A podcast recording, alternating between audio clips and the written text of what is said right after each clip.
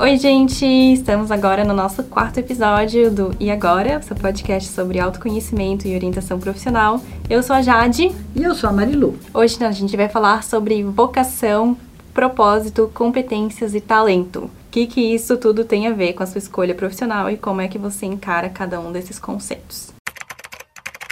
Ah, eu acho bom a gente começar pela vocação. Uhum. Tá?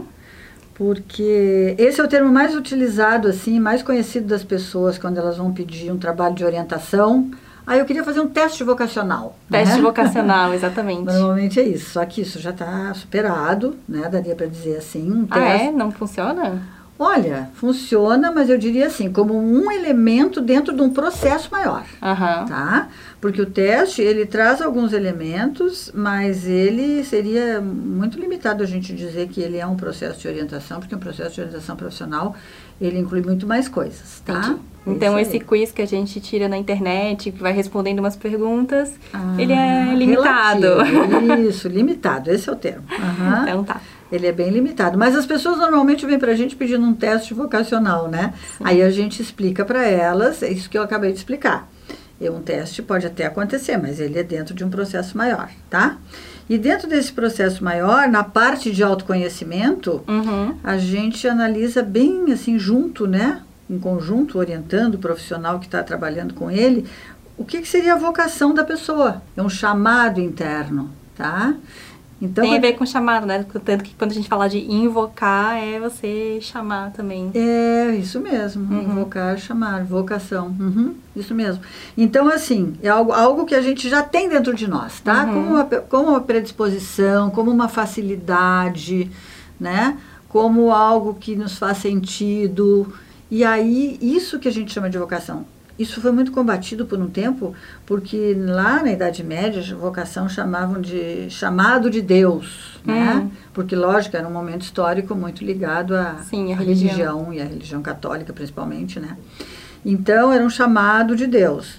E aí isso foi muito combatido. Então Uhum. essa, essa palavra vocacional, ela às vezes é até mal vista por alguns orientadores, mas não é o caso, tá? Porque vocação nesse sentido de algo que te faz sentido, né, para você, algo que, que você tem facilidade para, isso é altamente, né, importante, digamos assim, a gente reconhecer. A gente até chama assim como um a ser verdado, né? Às Sim. vezes você veio de um, um pai que, é- que escreve muito bem, que gosta de escrever, que é um, tem, tem uma, uma facilidade com isso, você também tem essa facilidade. Por que será?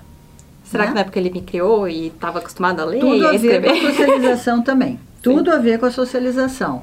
Mas por que que numa família, eh, Jade, tem três filhos, tá? O pai é um escritor, Uhum. né? Eu até conto isso porque eu, eu- a minha família, eu me casei com um escritor, Hum. e, né? E eu tenho um filho que escreve super bem, uma filha também que escreve super bem. Mas tem uma questão. Ele escreve com a alma, que nem o pai dele escrevia. Aham, É muito interessante, né? E ela escreve tecnicamente. Sim. Tá entendendo? Porque teve uma escolarização legal e porque teve aquele exemplo ali. Então é tem uma coisa que vem com a gente. Não dá pra gente negar. Tá. Tá, pessoal? Pensem aí. O que que vem, o que que veio com vocês? O que que é fácil pra vocês? E que todo que mundo vocês- tem uma vocação?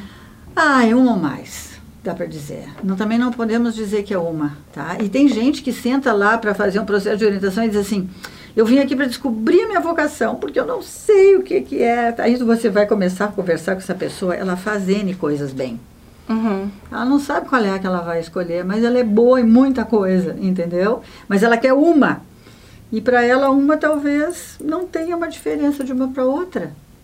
Tá? Então, Entendi. é muito relativo isso, tá? Até porque o ser humano é muito relativo, né? E tá sempre ligado, assim, a alguma coisa artística, Não, algum não. talento, assim? Não, não necessariamente. Está ligada, por exemplo, facilidade com números, Uhum. facilidade com as letras. Eu, eu citei aqui um exemplo das letras, né? Sim. No caso, facilidade com números, facilidade com desenho.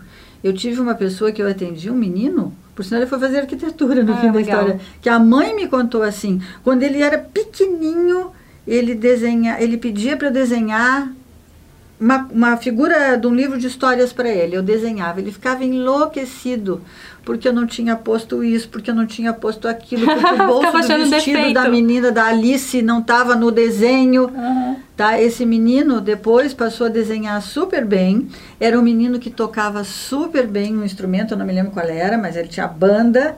E na hora de escolher a profissão, o que, que aconteceu? Ele foi para aquela outra área porque ele viu mais futuro. Aí entram os aspectos objetivos, entendeu? Uhum. Mas ele era uma pessoa assim que poderia tanto ter feito a música e seguido na música, tá? Como ele era talentoso mesmo para música e tinha essa, essa, essa, essa vocação, digamos assim, e ele também era para o desenho. Legal. Mas tá? a pessoa precisa ser superdotada para descobrir a vocação? Precisa ser um, não, um gênio da música, um gênio do desenho, um gênio dos números? Ou Nada é só assim, uma questão facilidade, de facilidade? Facilidade. Ok, para tá? nós meros mortais. Meros mortais, esse menino também é um mero mortal. Uhum. Tanto que ele foi, né, para o caminho do desenho, mas ele tinha essa, essa percepção, né, essa facilidade. Sim, tá? algo que todo mundo pode encontrar dentro todo de si. mundo, ou nas artes, ou mesmo né, nas profissões mais, mais, digamos, técnicas, tá? Facilidade com os números, de repente, uh, facilidade. Ah, outra coisa também, na forma de se relacionar, que tipo de percepção. Ó, depois quando a gente falar em talento, eu vou sugerir aqui uma, uma técnicazinha que depois a gente até vai... Tá, mas agora que tu falou da, da maneira de se relacionar, eu tenho certeza que a minha irmã tem vocação para ser bem relacionada, porque eu nunca vi uma pessoa tão simpática quanto ela. Então Olha eu aí. acho que isso pode ser uma vocação também. Tá? E isso aí, se ela escolher uma profissão que vá contemplar isso, que ela possa pôr isso em ação, vai ser maravilhoso. Sim. Para ela e para as outras pessoas. Talento, então, o que, que é? Pois é, talento, né, é, na verdade pode ser entendido como a união de três pontos, uhum. tá? Que aí vai vir um exercíciozinho pra gente. O primeiro ponto, aquilo que você tem mais facilidade em fazer. Olha aí, ó, vocação. Uhum. Tá? tá? Facilidade, vem de ti. Segundo, mais amor em realizar. Hum? Uhum. Tá? Entra aí você também um prazer, um gosto. Paixão. Paixão. Tá? Isso me dá muito, muito prazer em realizar. E terceiro, algum saber e vontade de aprender sempre mais sobre aquilo. Tá tá? Uhum. Até porque você tem vontade de aprender mais quando você tem prazer, né? Uhum. É algo que me estimula, então. Lógico, algo que te. E aí vem de novo a coisa. Faz sentido para você. Sim. Lá de, lá de dentro. Tá? Uhum. Então eu posso ser boa com números, mas não, não dou a mínima para isso. Não dou a mínima Por outro isso. lado, eu sou boa escrevendo, eu gosto de escrever. Eu posso escrever por horas a fio e quero escrever cada vez melhor. Isso seria um talento. Isso. Exatamente. Legal. Eu até tenho, assim, às vezes, uma concepção de talento como, assim, algo que a pessoa é extraordinária e ela nasceu assim ah. e ela vai ser, assim, nascer um gênio e pronto. Quando, assim, a gente pode pensar num exemplo bem tosco, que é, assim, um jogador de futebol. Uhum. Sei lá, um Messi, que eu acho que deve ser hoje considerado o melhor jogador de futebol, não sei. Também Sim. não entendo de futebol. É... E aí, assim, eu penso, tá, ele é talentoso. Ele, quando criança, pô, jogava desde criança. Tá. E começou a treinar desde criança. Mas se ele não tivesse treinado, uhum. ele nunca teria virado o Messi. Ele ia ser um moleque que jogava bola legal. Na várzea. É. Mas né? nunca ia virar o fenômeno que ele é. Claro. Mas ele é o Messi porque ele treina todo dia. Claro. Então o talento também precisa ser aprimorado. Com certeza. E aí vem a questão da construção social. Aí vem a coisa da identidade, né, que a gente falou, que é como é que esse mundo externo, essa realidade externa trata as nossas vocações, uhum. né, para a gente transformá-las em talentos, ó, uhum. né, porque ele deveria na verdade ter, ter amor por isso também, sim, né, ele dava importância para isso, ele tinha essa facilidade, possivelmente esse físico, né, uhum. que que era compatível com esse tipo de esporte, né? Ele tinha amor por isso. Agora, se ele não tivesse como desenvolver isso por aprendizagem, que é o treino no caso, Sim. ele não seria o Messi. Eu acho que a gente tem que se dar um pouquinho mais de liberdade para experimentar outras coisas, né? Claro. Eu fico pensando tanto de gente que nunca experimentou cozinhar e que pode ser altos cozinheiro e pode uhum. ter muita facilidade, muito instinto e tem um ótimo olfato, um ótimo paladar Isso. e que pode cozinhar muito bem, mas nunca experimentou fritar um ovo. Isso mesmo. É, isso mesmo. e a gente pode experimentar diversas outras atividades que a gente não pensa, Sim, até sim. encontrar algo que se encaixe, Sim, né? sim. E aí vem de novo o autoconhecimento, né? A gente poder observar em que atividades a gente se sente mais estimulado, a gente se sente mais vivo, mais desafiado no bom sentido, mais realizado, né? Uhum. Nunca é tarde para se descobrir, nunca.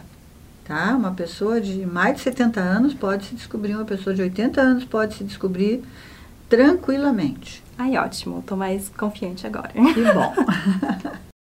Pra finalizar esse episódio, eu queria falar um pouquinho sobre propósito, que é uma palavra que meio que tá na moda. Sim. Todo mundo tá falando sobre propósito, mas é uma palavra que fica meio vaga, meio indefinida. O que que tu entendes como propósito? Olha, Jade, eu também tenho visto muito essa palavra, ela está na moda. E eu fico até muito gratificada de ver essa palavra, sabe por quê? Porque teve muito, por- durante muito tempo a orientação profissional, ela, ela, se fo, ela focou muito só no autoconhecimento e na realidade do mercado de trabalho, colocando assim o trabalho como algo que eu faço para o meu prazer, para eu ser feliz e deu Uhum. dentro, da circun- dentro das circunstâncias e da, da realidade que eu tenho possível aqui na minha mão, que são os mercados de trabalho, tá? Sim. Há 25 anos atrás, eu fiz uma dissertação de mestrado que trabalhava exatamente uma ressignificação do trabalho, trazendo o trabalho como também, além dessas coisas que a gente já falou, me dá, me dá prazer, me satisfazer, me fazer feliz, né? E também eu poder me sustentar num mercado, numa sociedade que é uma sociedade em que o trabalho é que me dá o sustento, né? Uma ressignificação do trabalho quanto ao papel do trabalho para a sociedade, Uhum. entendeu? Sim. Então, assim, era sobre, na verdade, trabalhando com os jovens, sobre o trabalho e o compromisso dele com a, com, com a construção e com a transformação da sociedade. Legal. Né? Então, assim, nós temos na nossa, na nossa concepção de trabalho né, algo que pode ser muito mais do que só realizador do ser humano, que já é muito. Não é, ele não é nesse conceito que a gente sempre vê, trabalho, tripalium, trabalho é um instrumento de tortura, né, tripalium. então, trabalho é tortura, trabalho é, é, é desprazer, trabalho é sacrifício, tem tudo isso, óbvio que tem.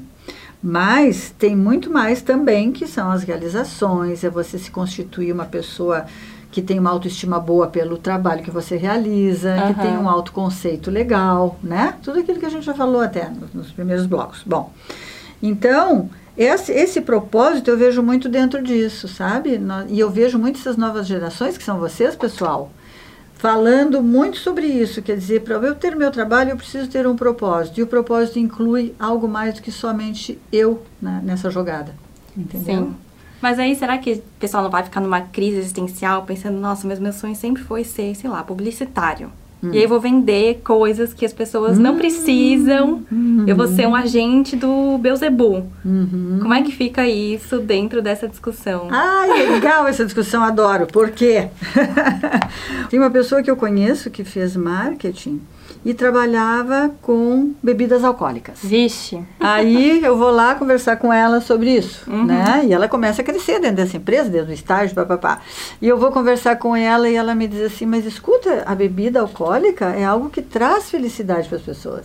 É algo que faz com que as pessoas possam eh, se divertir, se descontrair, relaxar.